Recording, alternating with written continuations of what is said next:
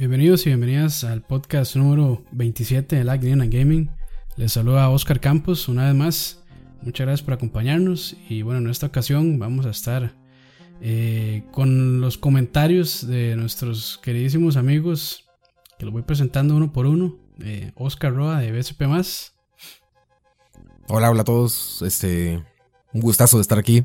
Tenía rato ya de no estar en el podcast. y, bueno, también aprovechando disculpas porque hubo dos semanas ahí que no, que no sacamos podcast, pero hey, estaban las vacaciones de Semana Santa y después problemillas ahí de, horarios, entonces no, no pudimos, pero ya, ya estamos de vuelta y ojalá que podamos igual seguir semanalmente. También tenemos a don Michael Quesada de BSP bueno, amigos, es un placer volver a estar por aquí. Y un saludo a todos. Ah, bueno, no, no, eh, muy contento de poder estar otra vez. Ya hace ratillo que no hacíamos podcast. Y bueno, acá estamos otra vez, como siempre, al pie del cañón. Excelente, excelente. Y también tenemos a Francisco Montero, ya famoso por, por ser la Wikipedia de los videojuegos. Muchas gracias por acompañarnos de nuevo.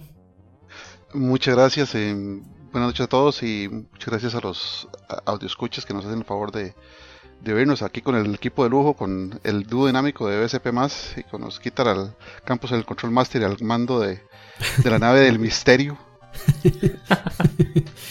Güey, a mí ya me espanta la gente que en BCP pide a, Francisco porque nos ponen, ¿dónde está Judas?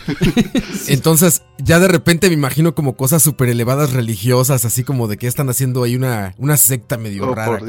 Bueno, cualquier donación, diezmo o ofrenda pueden enviarla fácilmente a esta dirección de correo. FM, no mentiras.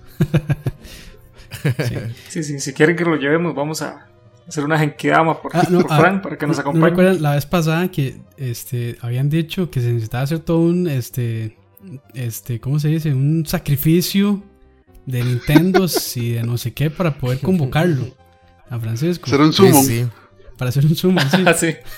Para sumonearlo, ahí está como, hay que sacrificar ahí una consola y demás cosas. Ahí está el, ahí está el instructivo en el programa.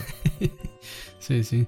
Y bueno, en esta, en esta ocasión vamos a estar hablando, ya habíamos, ya hemos hablado varias veces sobre lo que es emulación, pero esta vez queremos pues sondar un poquito más en el tema, eh, ver lo que son sus pros y sus contras, porque la emulación va casi siempre ligada a, cuestiones negativas, ilegales y de piratería que, que, a muchas compañías no les hace gracia. Pero lo cierto es que también ellos se benefician de eso utilizando, utilizándolo de diferentes maneras. Entonces, eh, bueno, para iniciar vamos a hablar un poquito sobre qué es la emulación. Este, tal vez el caballero ilustre Francisco nos puede dar una explicación así bastante carnosita de, qué es. Sí, claro, la emulación en sí es tomar a, a una computadora, tomar un sistema computacional instruirlo para que se comporte como si fuera otro. Entonces, básicamente, la cuestión de, emulación directamente con las consolas de videojuegos y los sistemas de videojuegos es agarrar una consola o un sistema de videojuegos y darle instrucciones de tal manera que éste piense que es otra consola totalmente distinta y sea capaz de comportarse en cuestión de hardware y básicamente comportamiento de software como si fuera la otra. Un ejemplo muy muy crítico sería pues el Virtual Console de Wii de Wii U en el que en su Wii U o Wii usted puede jugar un juego de Nintendo original de Nintendo 8 bits. Mm. Eh, eso es simplemente un programa que está ejecutando el Wii para poder leer el ROM del juego original y comportarse de tal manera como si fuera un Nintendo americano viejo. Entonces, eh, básicamente la emulación es hacer que un sistema computacional se comporte como otro distinto. Correcto. Y ya, bueno, ya con eso que, dice Francisco, ya vemos que no solamente se puede emular en PC, sino que hay otras consolas que ya también lo hacen. Entonces, vamos a empezar aquí con, con digamos, por qué es que se emulan los videojuegos. Eh, bueno, el punto número uno sería como la facilidad, ¿verdad? Porque a veces las bibliotecas, solo por mencionar, solo la del SNES puede llegar a pesar hasta un gigabyte. Eh, y eso, bueno, en, recursos de disco duro tal vez no sea mucho, pero en espacio físico, si fueran cartuchos, sí es bastante, ¿verdad? Entonces, ahí, va una. ¿Qué, este, ¿Qué más se les ocurre a ustedes, aparte de la facilidad de, de, de por qué se mueven videojuegos? ¿Creen ustedes que exista? Bueno, yo diría que eh, algo muy usual es que hay videojuegos muy antiguos que simple y sencillamente cuesta muchísimo conseguirlos. Entonces, a través de la emulación Y ahorita vamos a hablar de eso, si es ilegal o no es ilegal hacerlo o cómo se pueden conseguir. Eso es un tema aparte, pero el asunto de que por qué se hace es porque nos permite volver a jugar, volver a, tener y volver a disfrutar de esos juegos eh, viejos que ahora es difícil conseguirlos, pues por razones varias como que ya no se fabrican, como que nunca se llegaron a vender en tu país, en tu región, etc. Entonces me parece que eso es un, motivo de gran peso, este, el poder volver a rescatar ese tipo de juegos. De, como dijo Michael, ese es tal, vez el, que más nos pega a nosotros en Costa Rica, porque estando en, la situación particular del mercado costarricense en el que pocos, pocas consolas en su momento no llegaban y pocos y teníamos cero representantes de compañías, entonces, conocer, por ejemplo, lo que era un, una, una computadora para, de 8 bits Spectrum europea en Costa Rica es, era, casi imposible. O sea, si alguien, y aún así, si alguien quiere saber qué era eso, de con qué se come eso, básicamente tiene dos opciones, o comprarse en eBay de Gran Bretaña o una Spectrum tal vez por 100 libras y mandarlo a traer, ¿verdad? Y ver qué, con qué se hace con eso, o simplemente buscar la forma de emularlo porque para el caso de la Spectrum sí hay mucho, la ventaja de, eso es que hay muchos programas que son libres y, el mismo Spectrum, la misma emulación de Spectrum está declarada libre por el, por el poseedor de la propiedad intelectual, que es la gente de Sinclair. Entonces ellos mismos dijeron, bueno, podemos emular nuestra máquina con sin ningún problema, les damos la libertad de hacerlo. Entonces cualquier persona que quisiera saber que es un Spectrum de 8 bits, y ahora puede meterse a internet, emularla, bajar un juego, emularlo y todo está dentro de la legalidad. Entonces, como decía Michael, sí, las cosas que no nos llegan, de alguna u otra manera la gente busca la manera de obtenerlas y la emulación es uno de esos métodos, ¿verdad? A mí, en esta ocasión, digamos, lo que me parece, o sea, la, emulación en esta época me parece mucho menos dañina que en otras, porque como ya no da eh, ya, ya, el poder, digamos, de la emulación no da para, para emular juegos de actual generación, no provocan caída en ventas como si lo provoca, por ejemplo, la piratería de la PC, ¿no? Que si es literalmente el juego que acaba de salir, ya piratearlo y no pagar por él. Ahorita me parece mucho menos dañino. Eh, en, casos muy, muy excepcionales, digamos, cuando se emulan eh, pues, consolas muy cercanas que todavía pueden estar esperando eh, ventas, como el Wii, ¿no? Como el Wii o el Wii U. Pero de ahí en fuera, por ejemplo, desde el PlayStation 3, desde el Xbox 360, ya la, se quedó muy atrás la emulación. Entonces eh, ya no genera, digamos, daños reales a la industria económicamente, que no generara igual el mercado gris, por ejemplo, ¿no? Sí. Entonces ahí me parece como, como que ya es menos dañina que nunca en ese aspecto de, la industria. Pero donde es muy dañina es que la gente maljuega todo. Sea, la gente no, se lleva las experiencias como se las debe de llevar porque ni siquiera entiende lo mal que está emulando un juego, ¿no? O sea, se está llevando una terrible experiencia sin darse cuenta de que la experiencia en el hardware real o en el momento eh, correcto, digamos, o de manera correcta de jugar un juego era muy distinta, ¿no? Y luego los ves diciendo barbaridades ahí de que el juego está muy malo, cuando el problema es que están emulándolo de manera terrible o lo están visualizando de manera horrenda, ¿no? Claro. Y, hablando sobre, sobre eso, un poquito de lo que afecta, digamos, a, consolas bastante nuevas, digamos, hay ciertos sitios de internet donde se pueden bajar eh, ROMs, que son básicamente lo que se utiliza para, o la imagen, digamos, del videojuego. Ahí ellos solo tienen, eh, solo comparten o solo dejan que la gente descargue o que suban juegos para que los demás lo bajen, que sean de cierta generación hacia atrás. Por ejemplo, ellos no permiten que la gente suba juegos de PlayStation 2 o juegos eh, bueno, ya PlayStation 3, así es. Este, la emulación todavía ahí va, pero todavía no se ha completado. Entonces, digamos que solo permiten que se bajen juegos, digamos, de la generación del PlayStation 1 hacia atrás como regla de regla de, emulación, digamos, cuando, cuando vos no estás detrás o no sos el poseedor de la IP de, la máquina, de la consola, la regla de emulación dice que para poder emular algo en forma decente, no al 100%, ¿verdad? sino en forma decente, que es en forma jugable, tienes que estar dos generaciones después. Entonces, para que vos pudieras, por ejemplo, emular en forma bien decente el Nintendo, tienes que correrlo en una Nintendo 64 para poder emular en forma decente un Super Nintendo tienes que correr un GameCube y así sucesivamente.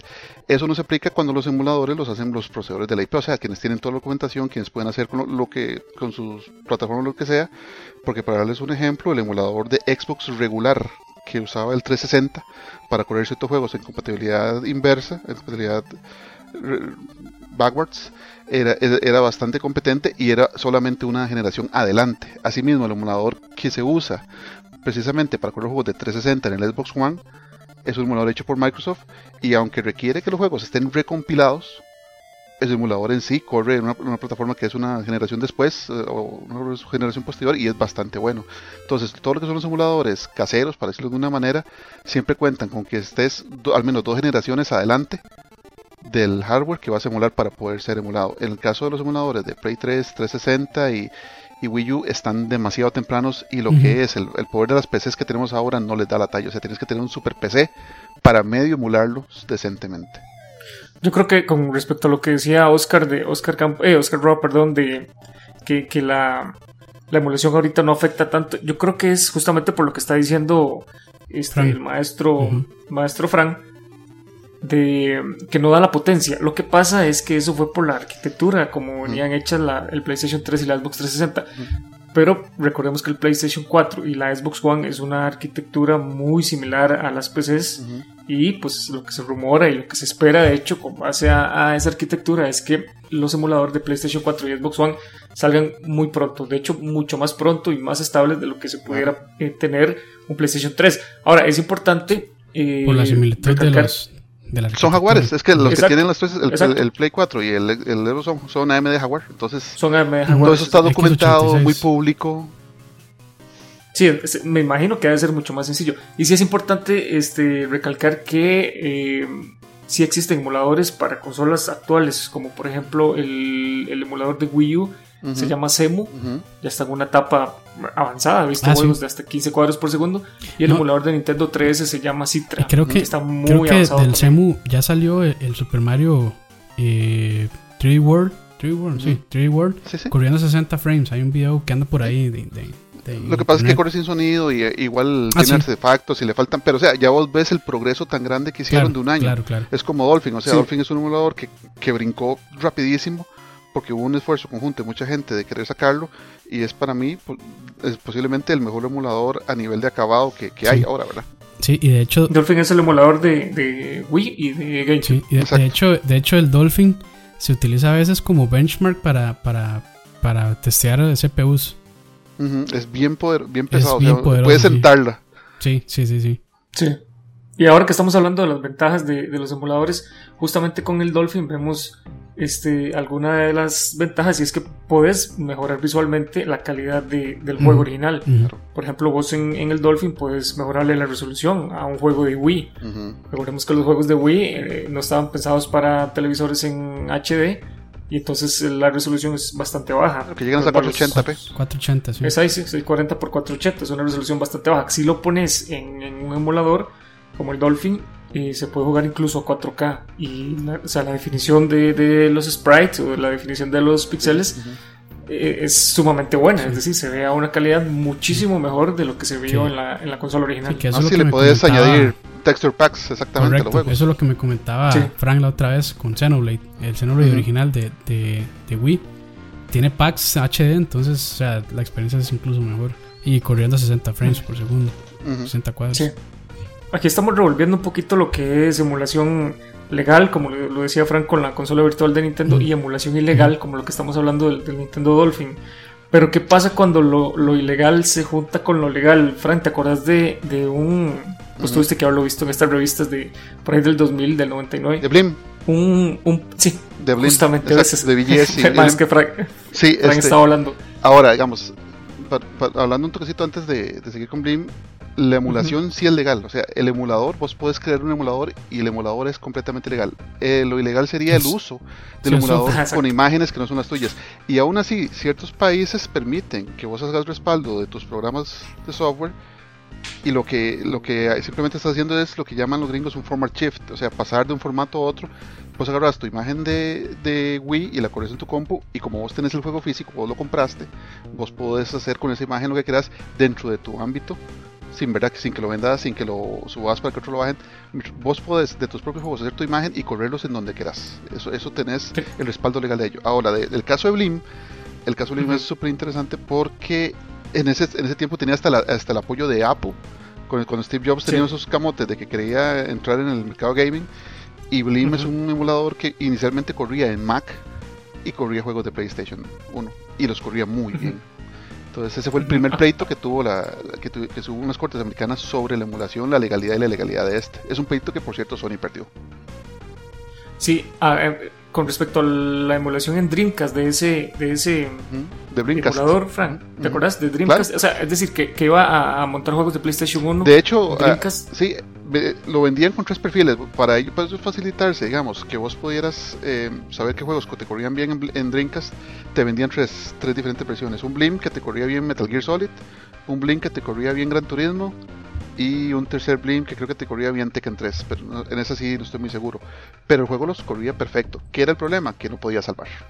No, no tenía soporte para VMU, pero ver Metal Gear Solid en soporte 480 por RGB era sí, y es que le metía filtros bilineares y antialias. O sea, era una cosa impresionante. De hecho, yo me acuerdo de abrir mis revistas, las, las IGN de esa época, y entonces había publicidades que decía, este verano eh, te vamos a traer 400 juegos nuevos para tu Dreamcast. Entonces, claro, eran los juegos que, que te iban a dejar emular de PlayStation y venían fotos donde decía eh, PlayStation a la izquierda y Blim a la derecha y o sea era otra cosa completamente se veía como si fuera un juego de nueva generación en esa época digamos y, realmente era un uso legal porque la primero la, gente usaba sus copias originales de, Play 1 segundo eh, el emulador per se no era ilegal porque tampoco tenía una copia del, del BIOS del PlayStation.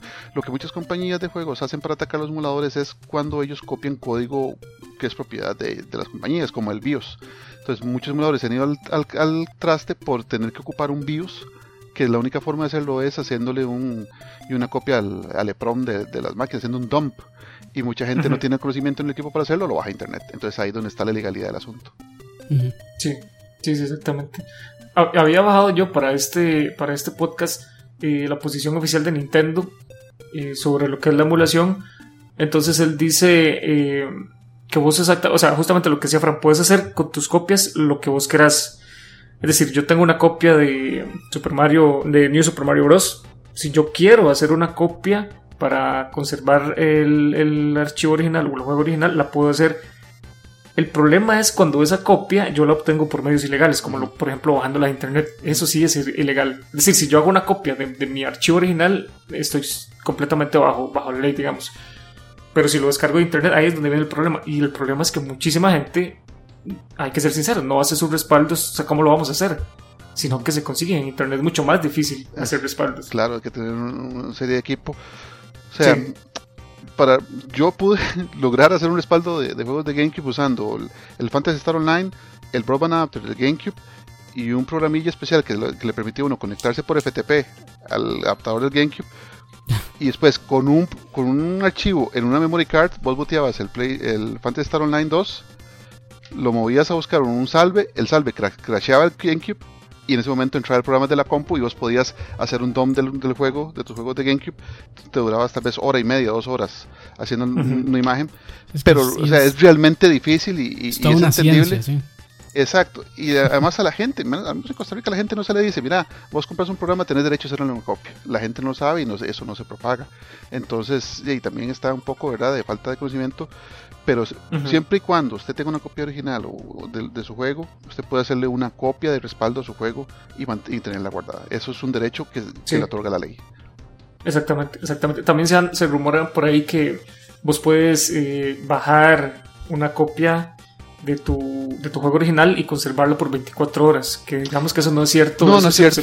Eso, es lo que se hace como con los libros, digamos. Sí, es, es, conservar una copia con los libros, pero o sea, eso se, se, trasladó a los juegos, pero eso no es cierto. Es una excusa que algunos sitios, digamos, como para justificarse. Es una excusa que algunos sitios, más que todo de España, por cierto, usaban para poder subir todo el montón de juegos y decir, bueno, bájeselo y si no le y guárdelo 24 horas.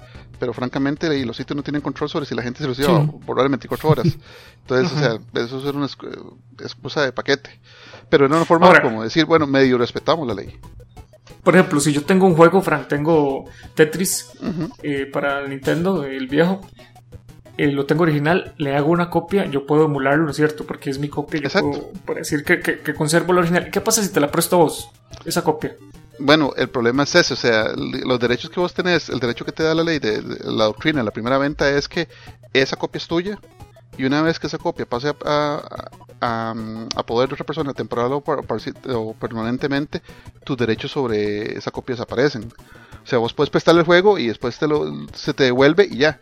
En ese aspecto lo han manejado mejor ahora las compañías cuando te permiten, por ejemplo, con un perfil de usuario de Play 3 o Xbox, que compras un juego y lo compartís con otro perfil. En, digamos, en, eso ellos han sido un poquito más visionarios y han permitido, bueno, usted compra el juego entre dos o tres personas y todos lo pueden compartir, pero solo uno lo puede usar a la vez. Ahí es donde lo importante. que, Xbox pensó matarlo con el, con el One. Exacto, ellos pensaron matarlo, pero se les vino toda la gente encima y al final fue una pésima idea que yo pienso que eventualmente se dará. O sea, tal vez ahora protestamos y todo eso, pero no, tal vez dos, tres generaciones se va a dar y no nos vamos a dar ni cuenta. Pero, o sea, eh, tus derechos se, se, suscriben totalmente que vos tengas la copia en tu poder. Si vos agarras tu copia, por ejemplo, si le haces un respaldo y vendes ese juego, ya perdiste los derechos. Y tendrías, tendrías que borrar la copia. Sí ya, ya no podría emularla, entonces. Exacto, ya no podría emularla. Ahora, hay que ser muy, francos. No es que vamos a tener al, al OIJ sniffiando nuestros paquetes de red para darse cuenta si estamos bajando un o no. Esos son lo que, lo que yo llamo crímenes sin víctimas, porque realmente el, el, daño que se le hace a esas compañías es bastante mínimo, ¿verdad? Más cuando hablamos de juegos que ni siquiera iban a salir de este lado del charco.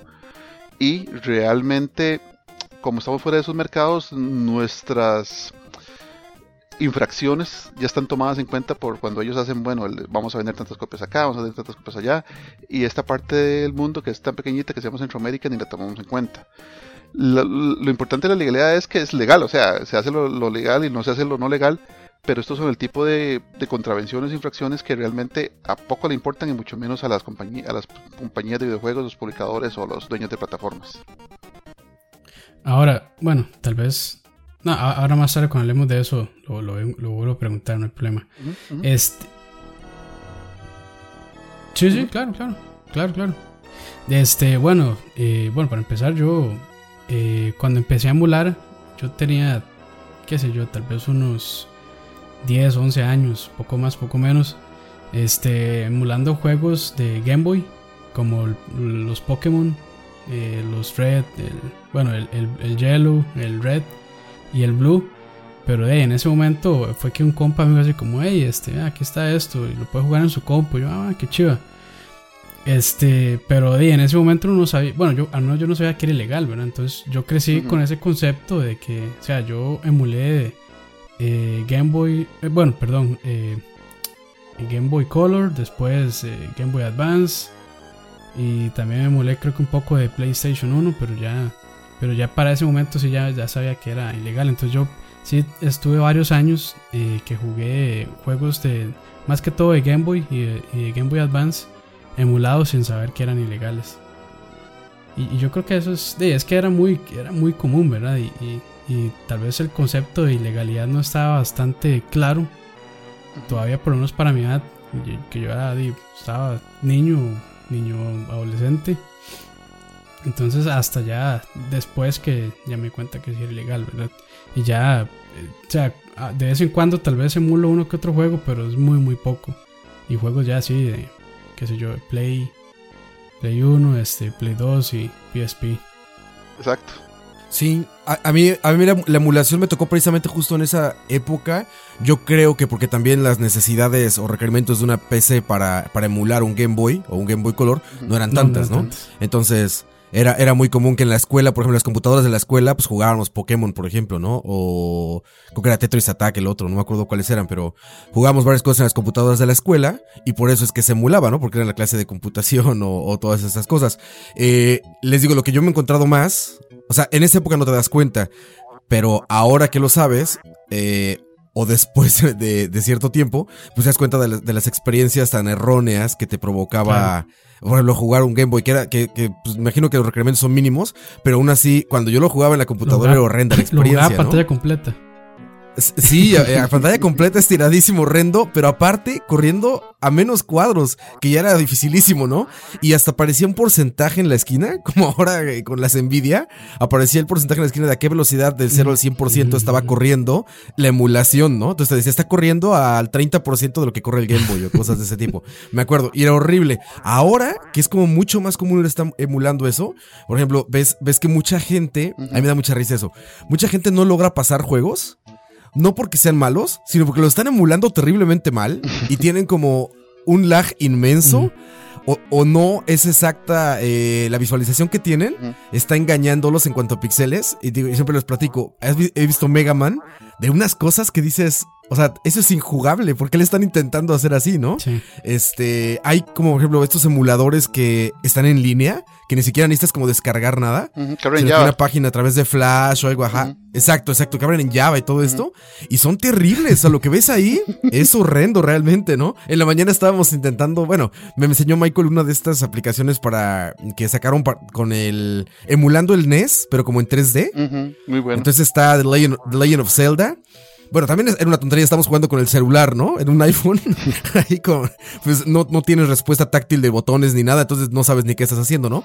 Pero realmente son como malas experiencias que no cambiaría nunca, digamos, por el hardware original. Aún y con toda la tecnología presente. Pero algo que yo sí agradezco es que uno puede también acelerar los juegos. Entonces, por ejemplo, están corriendo a 100%, que es de, no sé, 30, 60 cuadros. Uno puede acelerarlo y correrlo a 300%. Entonces uno, puede volarse así rápidamente todas las escenas de diálogo y así, que eran algo tediosas, entonces una más apretada. Yo en el control tenía un, un botón especialmente para eso y lo apretaba y pasaba rapidísimo.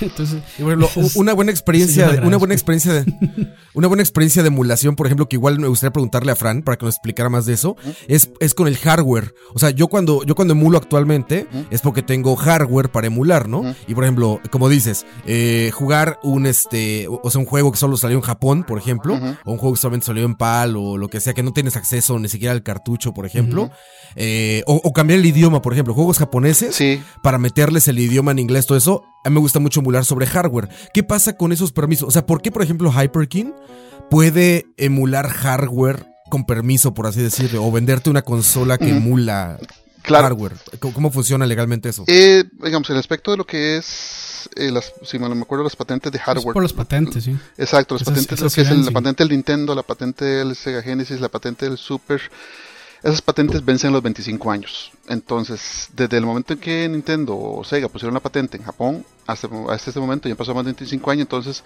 ya es ese diseño de hardware y el comportamiento del hardware se vuelve dominio público. Exactamente, por eso es que vos por eso es que vos no ves a Nintendo persiguiendo a Hyperkin o a la gente retro o cosas de esas, porque ya esas patentes expiraron hace rato. De hecho, creo que ya la que está pronto a expirar también es la del 64. Entonces, esa es la razón, digamos que que permite que haya consolas clónicas legales. Que son Porque las había en su tiempo, ¿no? Sí, o sea, había clones ilegales en el tiempo que no debían de haber, ¿no? en ese tiempo eran ilegales. había copias. Sí, eran ilegales completamente. Pero, digamos, otras ventajas que, que menciona Roa y que es tal vez la razón por la que a mí me gusta mucho emulación es precisamente esa, es el conocimiento de, juegos y consolas que, que las que vos nunca tuviste acceso. O sea, yo soy un fanático de los juegos que son traducidos por, por fans. Por ejemplo, poder jugar juegos como Secret, Secret of Mana 2, poder jugar juegos como eh, From Mission Gun Hazard de Super Nintendo, juegos que nunca llegaron acá, poder jugar en inglés y aún mejor con un emulador que te permite soporte de save states que te permite, por ejemplo, meterle cheats si estás pegado en una parte o ponerlo más difícil. O sea, son esas ventajas comparativas que tiene el, emulador que obviamente el hardware original no tiene. Que tal vez compensan un poco que obviamente, como dice Ruban, sí, no se va a ver como vos lo tenés pegado el super eh, frente a tu tele CRT Trinitron Sony de 21 pulgadas de 1989. Pero, o sea, esos son uno de los usos útiles, que es precisamente ampliarte el panorama de toda esa historia de los videojuegos que se quedó al otro lado, que, no se te permitió ver por razones comerciales, razones culturales, razones, múltiples razones. O sea, el ejemplo más rápido que fue el que, que escribí hace unas semanas fue Star Fox 2, que es un juego que, está, que estaba casi que terminado completamente era nada más de mandarlo a producir y Nintendo dijo, no, vamos a sacar Star Fox 2, Star Fox 64, porque ya había salido el Play 1, ya había salido el Sega Saturn, entonces no queremos que nos lo comparen con esto, y pero aunque el juego fuera una maravilla. Entonces, eh, lo que Nintendo decidió fue enterrar ese juego, y si no fuera por algunas personas que no sabemos qué son y a los que no les agradezco mucho, que decidieron soltarlo en internet, la gente no se hubiera dado cuenta de, dónde, cómo era el juego, de dónde vino, qué, qué tal estaba, o sea, son esas decisiones corporativas que, en las que vos no tenés nada que ver, pero igual a vos se te quita el derecho de, ver o jugar algo. Sí, de hecho, en, ese, en eso, ahora que mencionas lo del retro o retroe, este, ellos, bueno, creo que ya no lo producen porque la compañía, no sé si fue que quebró o algo pasó, pero ellos vendían este, un aparato que se conectaba a USB a la computadora y eso se tiene el cartucho original del videojuego, este, tenía el puerto, entonces usted lo conectaba eh, eh, con el retro, el, el, ¿cómo se llama? El cartucho y por medio de Ajá, y por medio de un programa de emulación podía jugarlo en su computadora. Sí, lo que hacía el, lo que hace el retro es te dumpea el ROM temporalmente. Te dumpea el, el, ROM a, una partición temporal, entonces cuando desconectas el retro, el ROM se va. Entonces, digamos, así ellos evitan cualquier problema de legalidad X, ¿verdad? Que por qué están haciendo copias, sino es una cuestión completamente temporal y la gente está jugando su juego. O sea, el cartucho físico solo queda dumpeado temporalmente a, a la memoria de la PC. Correcto. Y bueno, ya, ya que entramos a este tema, yo creo que ya podemos ir hablando un poquito de, la, de lo que es la legalidad de la emulación. Este, bueno, si les parece, no sé si tienen alguno más, algún otro ejemplo más que quieran ahí.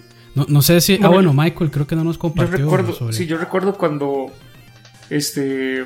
Bueno, igual, siempre en la PC siempre emulado. Me acuerdo que cuando emulé el, el PlayStation 1 en, en una PC que tenía que era. Este me parece que era un Pentium 4 lo que yo tenía. Se veía genial, me acuerdo que correr Crash era una maravilla, es decir, yo pegaba brincos en mi casa. Eh, no, sé si me explico, o sea, estás logrando jugar algo y tal vez inocentemente, porque no, no, uno no entendía las implicaciones legales de lo que podría estar pasando, pero como dice Frank, es, es, un, delito sin víctimas. Este, después logré emular el Super Nintendo en el PlayStation 2, también me acuerdo que estaba súper contento de poder jugar Donkey Kong con el control del DualShock era una cosa maravillosa.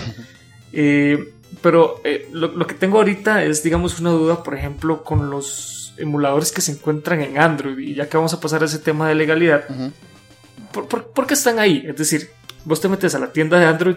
Aquí, aquí tengo el celular al frente. Me meto a buscar un celular, a un emulador, perdón, que se llama Mega N64. Lo pueden buscar los que nos están escuchando. Y dice 5 millones de descargas. Es que, ¿Qué es eso? ¿Por, qué pasa eso? ¿Por qué lo tienen ahí? el emulador en sí no es ilegal. Lo que es ilegal es, digamos, bajar copias de juegos, eh, ya sea ISOs o ROMs o ZIPs. Eso, eso es lo ilegal. O sea, bajar, digamos, por ejemplo, el cartucho digital, por decirlo así. Pero el emulador en sí me parece que no es ilegal, porque es. Pero digamos que, obviamente, es decir, obviamente lo vas a, lo vas a descargar sí. para jugar o sea, para emular. y no, hay, no vamos a ser tan inocentes. Y, no hay Las manera. tienen que tenerlo presente. Sí, correcto. Y no hay manera que usted pegue. Bueno, creo que no hay manera que usted pegue un cartucho a, a, su celular. O un CD de Play 1 o algo así. De hecho, les estoy diciendo, la gente de Hyperkin está diseñando un, una piecita de hardware para pegar juegos de Game Boy al celular.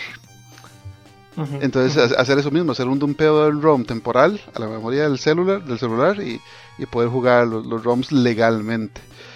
O sea, como dice Oscar, el, emulador en sí es un ejercicio de programación, o sea, existe y usted lo puede hacer perfectamente. Si vos no usas código propietario de la compañía, no tienes que tener, tener, ningún miedo. O sea, la mayor parte de los emuladores no usan, o sea, pueden correr sin BIOS, que es el único código propietario que, ocupan de la consola, y la, la, inmensa mayoría funcionan perfectamente. Entonces ahí la, la legalidad se va. En el caso de los emuladores de Android va lo mismo, o sea, los emuladores cualquiera lo sube. El problema es cuando los suben empaquetados con ROMs, ahí donde sí ya se vuelven ilegales. Pero, pero digamos que eso no se encuentra en la tienda. ¿No? Pero las BIOS sí son ilegales. Las BIOS sí, porque las BIOS es código con copyright de, las compañías. pero las BIOS, por eso es que las BIOS sí se encuentran en la tienda. Las BIOS sí están en la tienda. Entonces, sí, entonces en ese aspecto lo que tiene, lo que se hace es eh, eh, poner una denuncia directamente a Google para que ellos lo retiren. Lo que pasa es que la velocidad de la gente de control de calidad de Google es totalmente mucho más lenta que la, velocidad de la gente que sube cosas al, al Play Store y, y la gente de, del App Store de de, Google, pero real, realmente, o sea, la legalidad no viene de quien sube el emulador, del, que lo creó, la legalidad viene del que baja el emulador y le agrega un ROM. Ahí es donde en realidad la ilegalidad. 500.000 descargas tiene ese, esa app de BIOS. que no vamos a decir el nombre, pero ahí está. Sin embargo, aún así, ha habido compañías legales que han usado emuladores legales en forma ilegal no sé si ustedes eh, se acuerdan de hace poquito de un producto que, sacó una gente que se llama Tomo, que se llama el Neo Gold, que era un, una de estilo Neo que usaba juegos de Neo con los controles estilo Neo, o sea, era como volver al Neo viejo de, arcade en casa de los noventas. Y, y ¿qué, pasa? Que ese maquinita que cubría ROMs desde una tarjeta CD en forma legal supuestamente porque ellos habían adquirido el derecho de los ROMs de SNK, eso estaba bien, los ROMs tenían los derechos, pero lo que usaban para correr es un emulador que se llama Final Burn, que es un emulador que claramente está dicho en los términos de licenciamiento no puede usarse para métodos comerciales. Entonces la gente de Final Burn se dio cuenta, hubo un pleito legal ahí con todas las razones porque se apropiaron del código que ellos han puesto para ser usado en formas no comerciales y al final creo que el producto se dejó de, producir y de hecho y de hecho fue porque la gente se dio cuenta que estaban usando un emulador que, que era Final Burn, no porque ellos dijeron estaba usando esto o, o, buscaron a los dueños del código de Final Burn para proponer su negocio, mira, vendernos nuestro tu código o alquilarnos o como sea. Hace poquito, el, que es uno de los emuladores más populares del mundo, que es MAME, el Multiple Arcade Machine Emulator, se hizo open source y ahora cualquier, cualquier compañía que desee empaquetar el emulador con sus juegos viejos para la venta, como el Play Store o, como en Xbox Live Store o, en Virtual Console, puede hacerlo porque ya la licencia le permite, alquílelo, el empaqueta con sus juegos y véndalo donde quiera, no tiene ningún problema. Porque eso es una buena forma de hacer mercado. O sea, gente como Sony, gente como Nintendo, gente como Konami, Capcom, etcétera, que tiene tantos juegos viejos en, en, bodegados, en lugar de estar ahí llevando polvo, mejor le sacan un poquito de plata, los ponen en las tiendas digitales y ahí va. Es, es, básicamente plata gratis. Es lo que están haciendo todos con Steam, ¿no? Que por ejemplo Cave, Cave puso todo ahí en, Steam y está como o sea, y, si hay un esfuerzo real, esos de MAME, de, del MAME, se me hacen maravillosos porque aparte son gente súper documentada, ¿no? Claro. O sea, no lo está haciendo a lo tonto, lo está haciendo como se debe de hacer una emulación y, se logran cosas sí, magníficas. El, objetivo de ellos es eso, que la emulación sea lo más similar, sí, que sea lo más similar a, con el hardware que se usaba en el momento, ¿verdad? Es un producto que tiene casi 17 años de desarrollo. Sí, el esfuerzo que ellos hacen es increíble es maravilloso y muy documentado. Entienden qué están haciendo, ¿no? Porque, eh, como decía Michael, estos emuladores de celular tienen muchísima eh, fama, por así decirlo, seguramente por muchos casuales, que se les hace como bien, eh, ¿cómo decirlo? O sea, te traigo una librería de 500 juegos de SNES en mi, en mi teléfono, ¿no? Que jamás van a jugar y jamás, mucho menos a terminar, ¿no? Pero es como, es como que está disponible y es gratis, pues lo quiero, ¿no? O sea, no son, no es por videojugadores realmente, sino es como por, eh, como, como bajar cualquier aplicación. que Sí, es como porque puedo, ¿no? Porque puedo. No es probablemente tener la experiencia o acabar un juego. No me imagino este eh, en un celular, digo, que quien realmente disfruta de los videojuegos, que diga, voy a bajar este eh, Legend of Mana o cualquier mm. cosas, este y jugarlo, o voy a bajar este todos estos juegos de, de Cave, ¿no? Lo que sea Mushihime Sama y todo esto para acabarlo o disfrutarlo realmente en un celular, ¿no? Totalmente. totalmente, totalmente de acuerdo. Ok. Bueno, ahora siento ya entrando un poquito lo que es la legalidad. Este, bueno, hay usos oficiales. Por ejemplo, el Virtual Console, que ya lo había mencionado Frank, que es de, Nintendo. Entonces, este, bueno, no estoy muy seguro, pero creo que está presente en el, en el, en el Wii U y en el 3DS. sí, en Wii U 3DS y en el Wii regular, exactamente.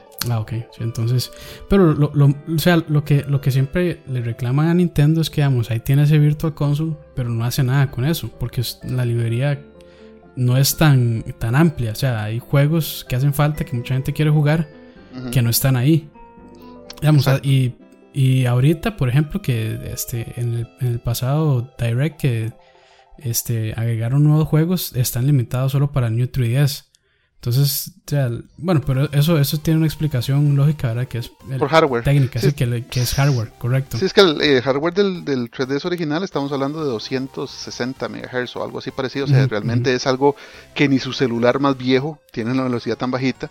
Y ya de la velocidad del nuevo anda, andamos por 4 cores a 804 MHz, si mal no me acuerdo. Entonces ya es algo mucho más competente para correr los juegos. Em, ya, y a, mí me gustaría pensar que el, el, NX va a tener en próximos años un Virtual Console con todo, con el que usted solo pague una tarifa, sí, una tarifa plana de 10 dólares y usted juegue lo que le ronque la gana, porque eso es a, que debería moverse Nintendo, un modelo estilo Netflix donde usted juega todo lo que quiera con una tarifa plana.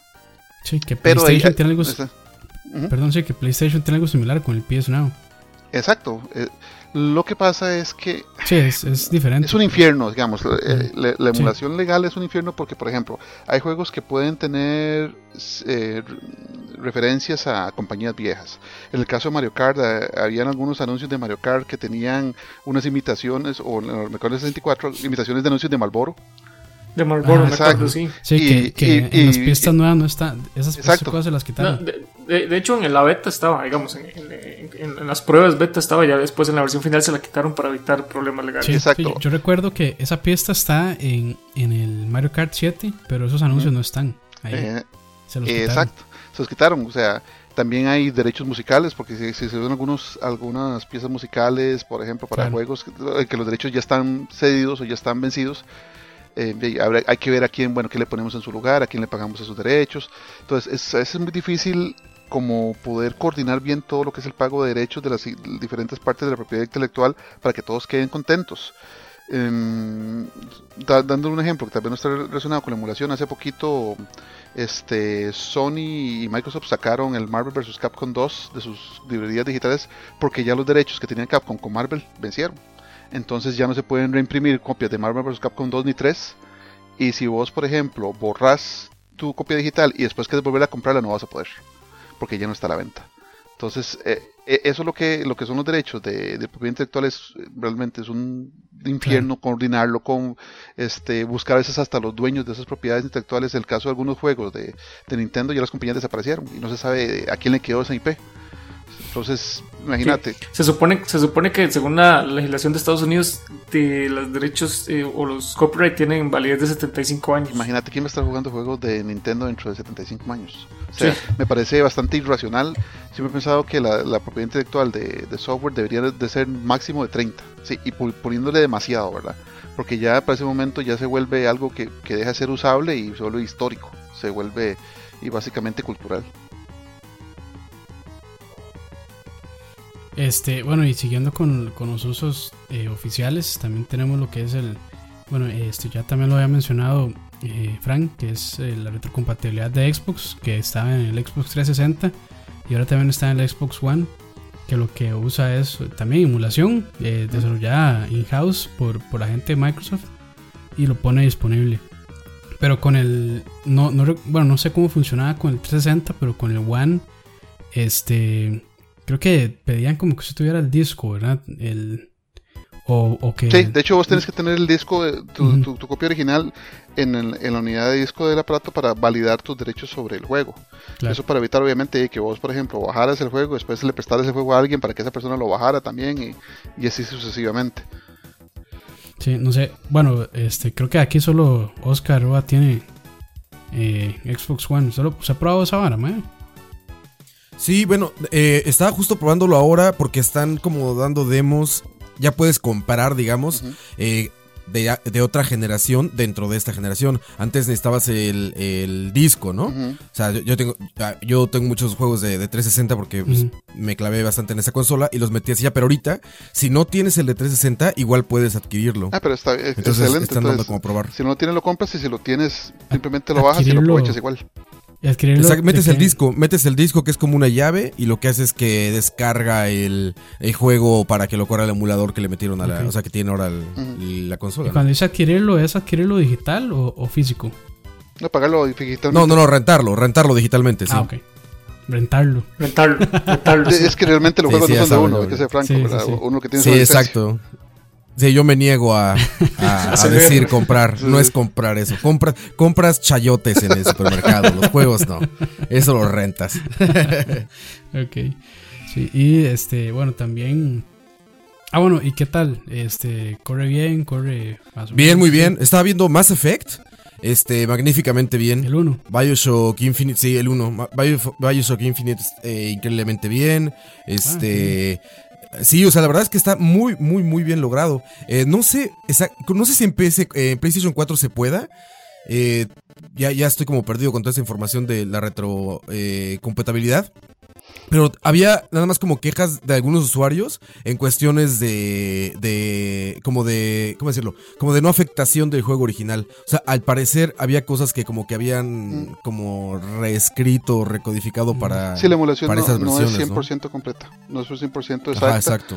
Pero digamos, lo que yo decía era emulación aceptable, que, vos puedas jugar. La mayor parte de los emuladores... Sumamente aceptable. Sí, no, no son emuladores al 100% por ciclo, o sea, que emulan acá el ciclo de procesador cómo se comporta el otro, porque esos son los que son aún más pesados. O sea, es increíble. Yo te puedo decir que un emulador de, al ciclo, un emulador de 100% por ciclo del Super Nintendo, una máquina i7 tiene problemas para correrlo. O sea, la sienta. La sienta porque es un, proceso muy pesado. Entonces lo que la mayor parte de gente hace es una emulación no al 100% del ciclo, sino con librerías extra, con lo que se llama este, emulación de alto nivel, que se pega muchos brincos y hace muchos trucos para poder lograr un resultado muy semejante y, para un jugador bastante válido. Claro, claro, claro. Y bueno, no sé, eh, yo tenía por aquí lo que es el PlayStation Now, pero no sé qué tan emulación sea eso.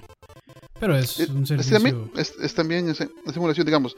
Sony se está apartando mucho de lo que es la retrocompatibilidad. A Sony le como que le sirve y, y monetariamente es válido. Le sirve más venderte un remaster les sirve más venderte un, un, juego del lado de ellos. Entonces, lo que yo tengo entendido, el único consola em, clásica de Sony que vos puedes emular en cualquier consola es el Play 1. El Play 3 te lo emula, el Play 1, el Play 3 te lo emula nativamente, si mal no me acuerdo, con un emulador. El Play 2 te lo corre por hardware.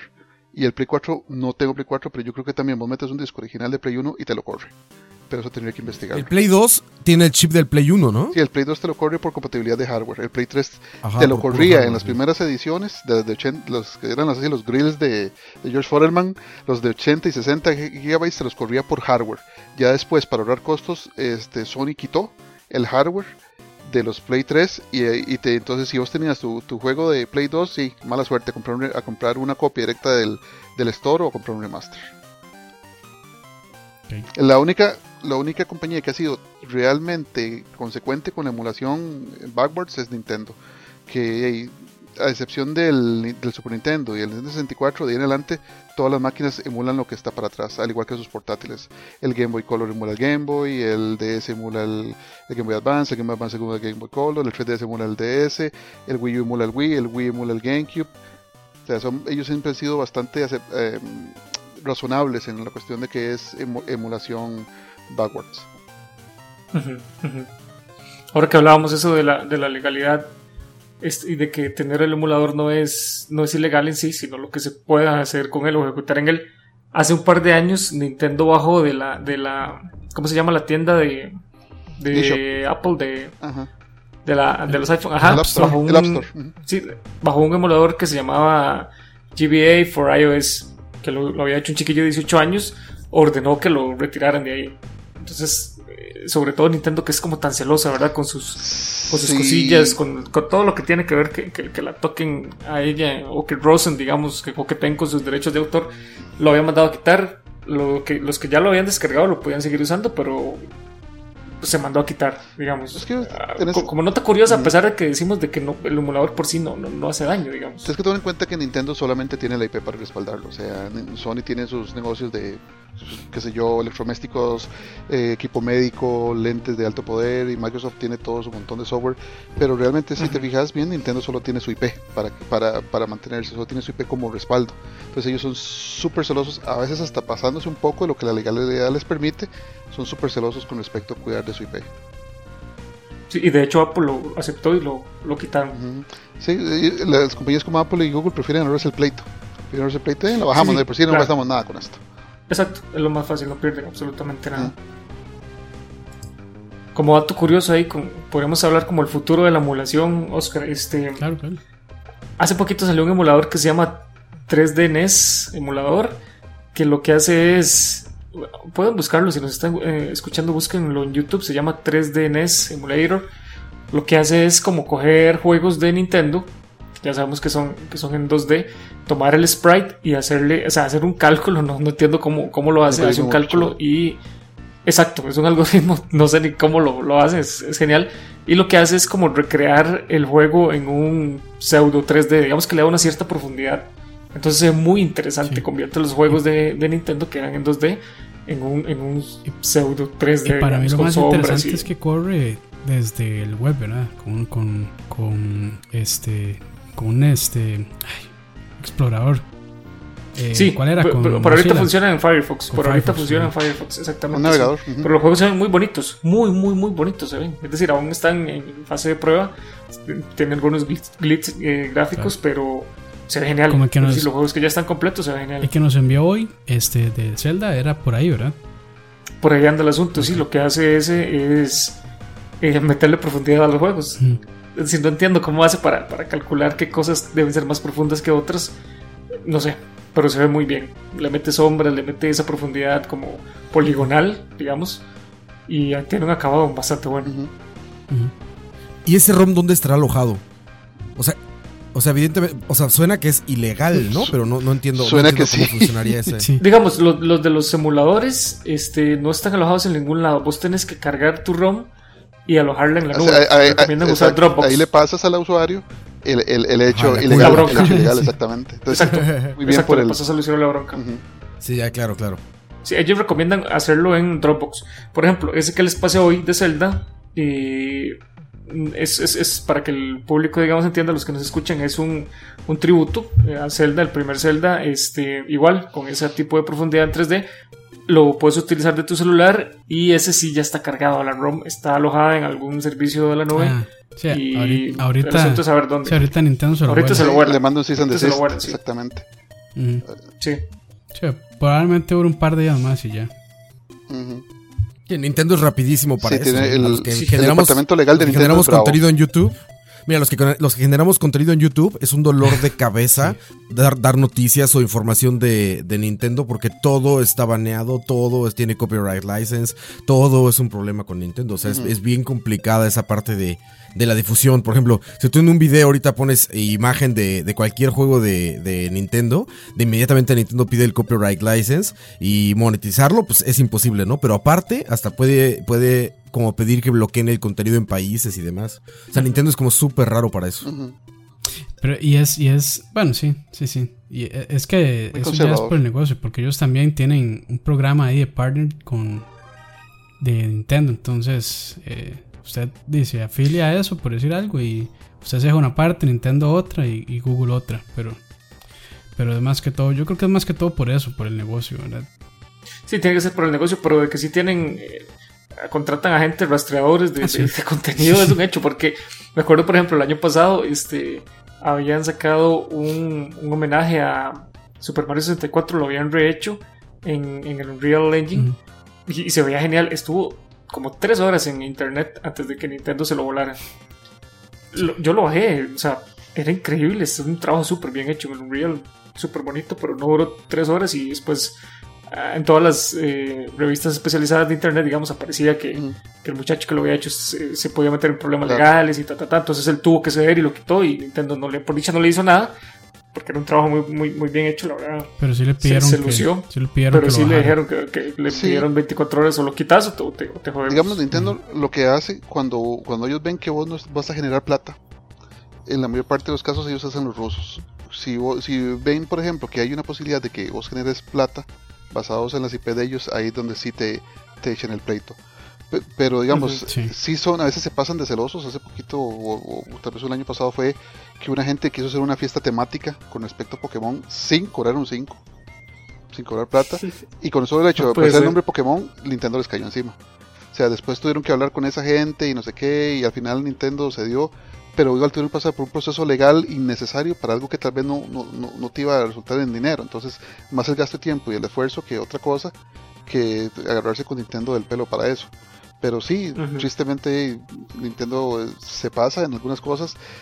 Es, Nintendo es legendaria cazando sitios de ROMs, legendaria este, llevándolas a las cortes a gente que vende cassettes flash para DS. O sea, esa gente, el, lo que es el equipo legal de ellos es muy bueno, muy, son muy, muy ágiles. Cuesta mucho que pierdan un caso. Tienen, después de la salida del Wii, ellos tuvieron muchos pleitos porque hubo mucha gente con patentes que, que, decían que ellos les habían robado o les habían copiado el concepto del Wiimote. Me acuerdo tal vez de tres o cuatro juicios y todos, todos, todos los la Nintendo. Todos. Entonces tiene un equipo legal bravo, bravo, muy bueno, muy bien capacitado y tristemente están en todas para lo que son cosas que hasta a veces se pasan de la raya. Sí, claro. Ok.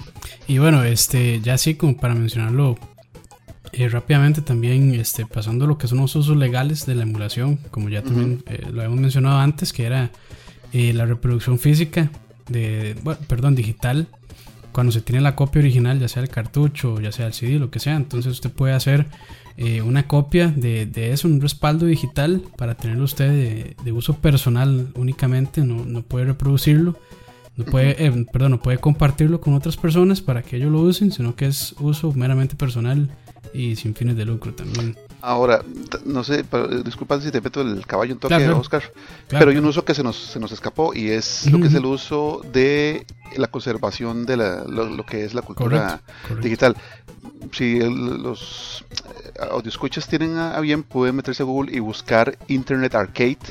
El Internet Arcade es parte del archivo de Internet, de lo que es la página de archivo de Internet, que es un sitio donde ellos subieron los, los ROMs con permiso de sus, de productores, subieron los ROMs para que la gente los vea.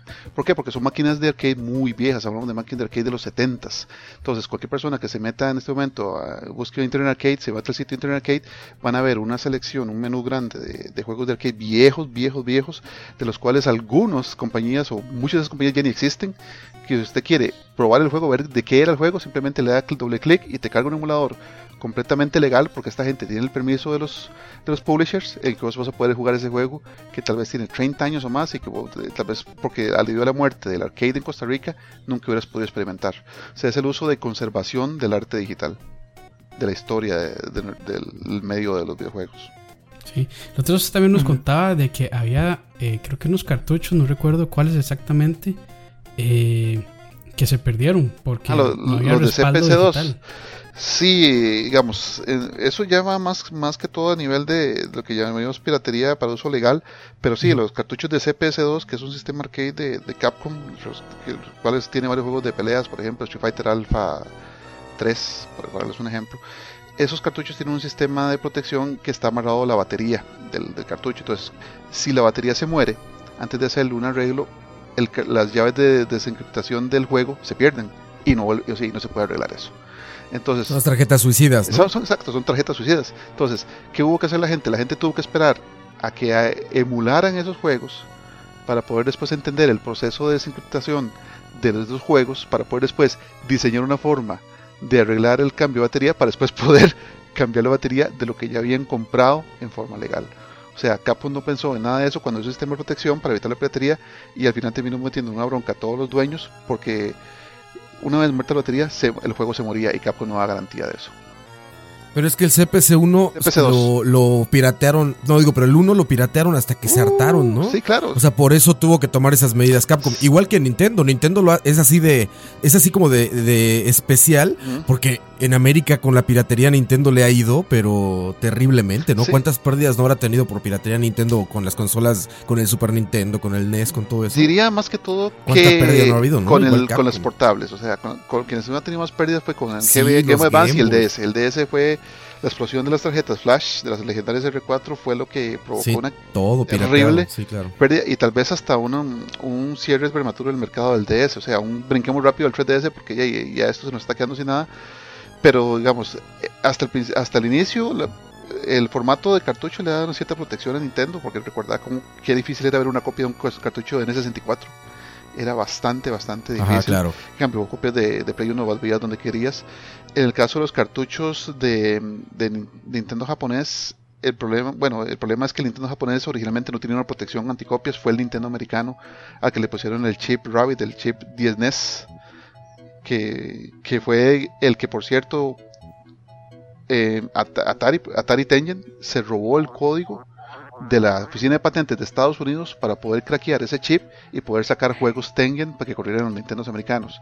Entonces Nintendo se dio cuenta de eso, le metió un pleito a, Atari Tengen y Atari Tengen perdió ese pleito y tuvo que retirar todos sus juegos del mercado, incluyendo el Tetris de Atari Tengen, que es uno de los juegos de colección más caros del mundo, porque solo habían como no sé cuántas mil copias y todas fueron retiradas del mercado. Es uno de los juegos más caros de colección porque es un juego completamente ilegal. La única copia legal de Nintendo, de Tetris de Nintendo, es la de Nintendo. También nos había mencionado un poco sobre lo que era ingeniería inversa.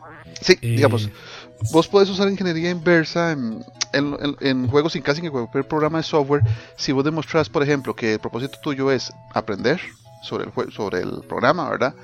Aprender sobre los mecanismos que usa, poder usar ese programa en saltándose ciertas restricciones que podrían no aplicarse a tu caso.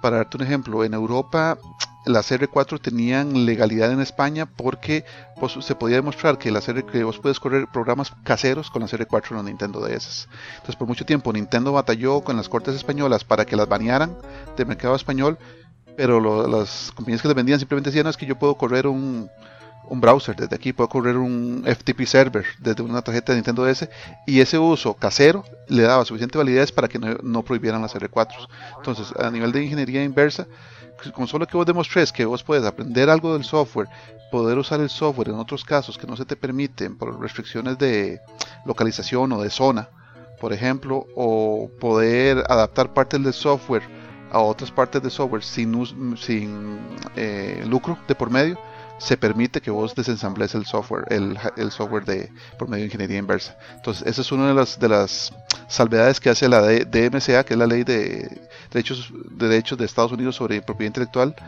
sobre lo que son ese tipo de quiebres de verdad de la ley. O sea, vos podés desensamblar un juego para ver cómo funciona y, no, y nadie te va a perseguir por ello. Ok, ok.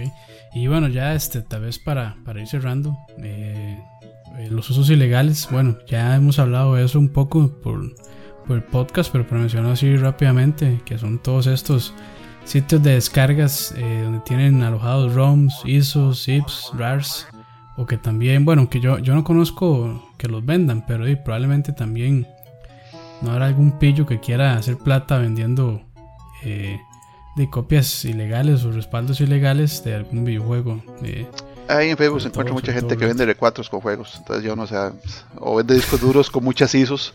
Y uno le dice, pero, pero, véndame el disco, a mí no me importa el contenido. Vos esa ahora. No, es que viene con todo el paquete, por eso le cobro 50 mil pesos más. Que me lo acompañe. y clonan cartuchos, ¿no? Clonan cartuchos tal cual. O sea, puedes comprar un Airbound. Sí. Ajá. Sí, lo a mí lo que me sorprende es la, la, facilidad con la que se consigue en internet muchísimas ROMs. Ah, sí. Es facilísimo. Es que montarse un ¿Por qué server. ¿Por qué será que no, la, no las bajan? Es decir, hay páginas que yo desde que tengo memorias de hace como 10, 15 años, es la misma página con el montón de ROMs y ahí están funcionando todavía. Es que no todas las compañías son, o sea, pelean por ello. Bueno, ya hablamos de que Nintendo sí es bastante socada, pero para darte un ejemplo, Nintendo no va a pelear por juegos de Capcom en Nintendo. O sea, si hay un Mega Man ahí subido, a Nintendo le importa que no haya un Super Mario ahí subido. Pero a Nintendo no le interesa si hay un Contra ahí subido de Nintendo, si hay un Batman de, de Sunsoft ahí subido. Entonces cada, cada publisher tiene que tener su departamento legal primero navegando por todo internet buscando esas copias. Segundo, haciendo sí, poniendo las, las denuncias. Debido a la a la interterritorialidad del internet, o sea, a veces no sabes ni de qué país es un sitio, a quién le pones una demanda, en dónde le pones una demanda. Entonces, lo, lo más que puedes hacer es pegarle un grito a Google diciendo, saque este sitio de, la, de los resultados de búsqueda de estos siguientes criterios, para que Google lo haga, y después, si tenés la suerte de saber de qué país, está, qué país está hosteado ese sitio, vas y le pones una, denuncia penal en el país correspondiente para que ese sitio se baje. Y aún así, todo eso es un montón de trámites de tiempo, de dinero, pagar abogados, pagar de tiempo. O sea, para algunas compañías es más el gasto que lo que ganarían. Entonces, es muy razonable que, vaya que eso no desaparezca de internet. O sea, cierras uno y te, te salen otros días.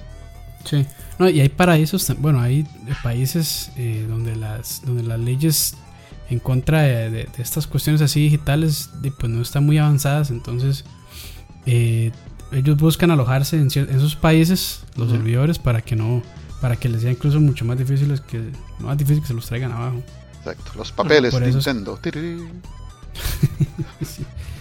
Y bueno, ya este, como para finalizar, ustedes cómo ven el futuro eh, del de la emulación. Este, ¿Ustedes creen que las compañías deberían pues adoptar todo esto como Nintendo y darle más... Eh, eh, atacarlo, digamos, por el lado de ellos, por el lado más sano y, empezar también a implementar sus propios emuladores y que las librerías sean mucho más grandes?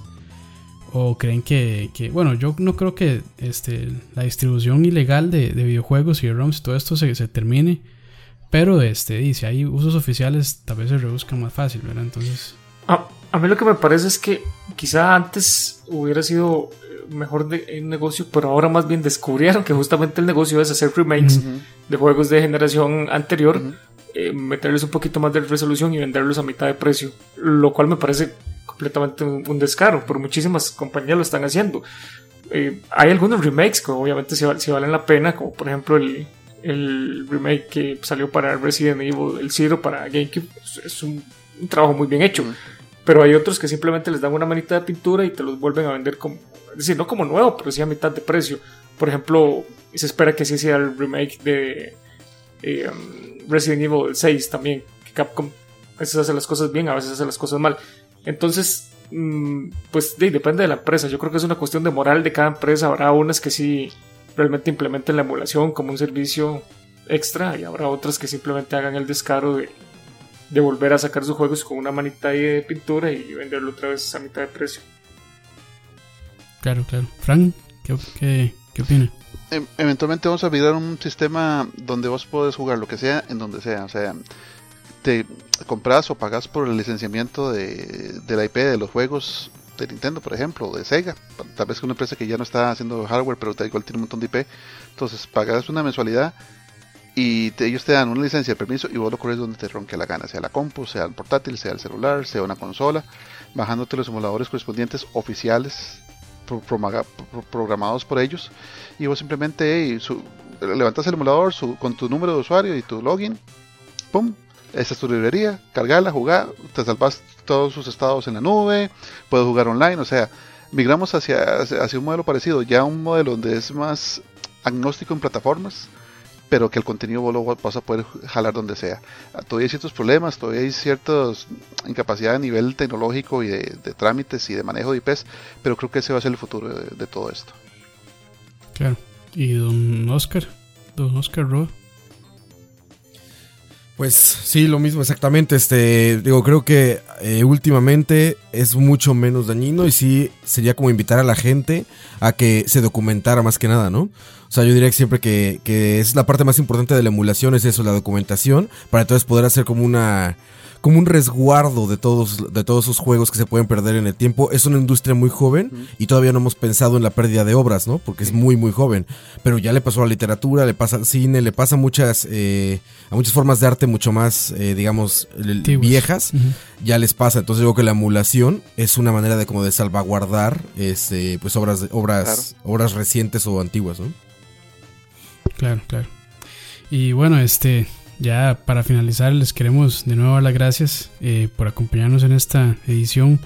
Eh, estuvo muy muy buena, muy informativa. Este, y bueno, ya yo creo que eh, queda bastante claro que la emulación tiene sus pros y sus contras y su parte legal y legal. entonces, esto no es como una invitación para que vayan a emular de manera ilegal, sino más bien este, para informarlos, para que eh, puedan eh, pues hacer sus respaldos si lo quieren hacer, si quieren aventurarse en ese mundo. Ya Fran nos contó un poco de lo complicado que es, pero es también interesante. Entonces, este, bueno, también le quiero dar las gracias a, bueno, Fran, de nuevo por estar acá. Ya es como la tercera, cuarta ocasión y siempre aprendemos un montón cada vez que está acá. Muchas gracias. A don Michael Quesada también, muchas gracias por acompañarnos otra vez. un placer eh, poder acompañarlos y como decís vos, este, ya a cada quien le queda eh, la información de lo que es legal, de lo que no es legal. Como decía Fran también al principio, no va a venir el OIJ a arrestarte por hacer esto, pero bueno, ya es una cuestión de, de, la ética que tenga cada uno, ¿verdad? Si, si desea hacer esto de la manera que tiene que ser o, de la forma que no es correcta. Y también a Don Oscar Roa que nos acompañó esta noche de grabación. Muchas gracias.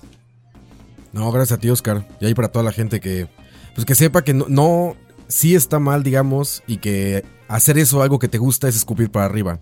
Si realmente te gustan los juegos, no hagas cosas ilegales porque estás afectando tu hobby. Entonces, no, se escupan para arriba, muchachos. Hay que, hay que hacer las cosas bien. Todo en la vida es mejor bien hecho, ¿no? Cierto. Y bueno, recordarles también que, nos sigan este, todos nuestros proyectos en, BSP, en BSP, canal de YouTube y en la página de Facebook, en The Couch. en la página de Facebook y también eh, en la página, eh, perdón, en, sí, en la página oficial de couch.net, que creo que están en este momento rifando unas entradas para... Eh, ¿Cuál es la película? Cloverfield, 10 o algo así. Entonces, si quieren participar, váyanse a la página de Facebook, por ahí está la rifa, está muy buena. Y bueno, a Lag Gaming, que somos nosotros los que hacemos podcast y que nos gusta hablar paja, grabarnos por aquí y compartirlo con ustedes. Entonces, siéntanse libres de comentar, darle like, compartir y todo lo demás de ciencias sociales. Ciencias sociales, Ciencias sociales, brujería, esoterismo y, otras danzas nativas. Pornografía. pornografía, sí, muy importante que ya. Ya salió la noticia, bueno, ya salió como un prototipo, hay un traje especializado para ver porno enviar con con sensaciones reales. Con todos los aditamentos. Ya lo pueden ver ahí en el video. Ya lo pueden preordenar o hacer, hacer backer en Kickstarter. Ahí, tenemos, ya en el programa que, estrenamos hoy de, de BCP, en el semana BCP, ya prometimos que va a haber unboxing y... Excelente, sí. Qué bien. Buenísimo, eso, no se lo pueden perder. Y bueno, recuerden, este, este jueves también vamos a estar, bueno, todos los jueves vamos a estar haciendo transmisiones en vivo desde BSP más. Se ponen bastante candentes esas conversaciones ahí.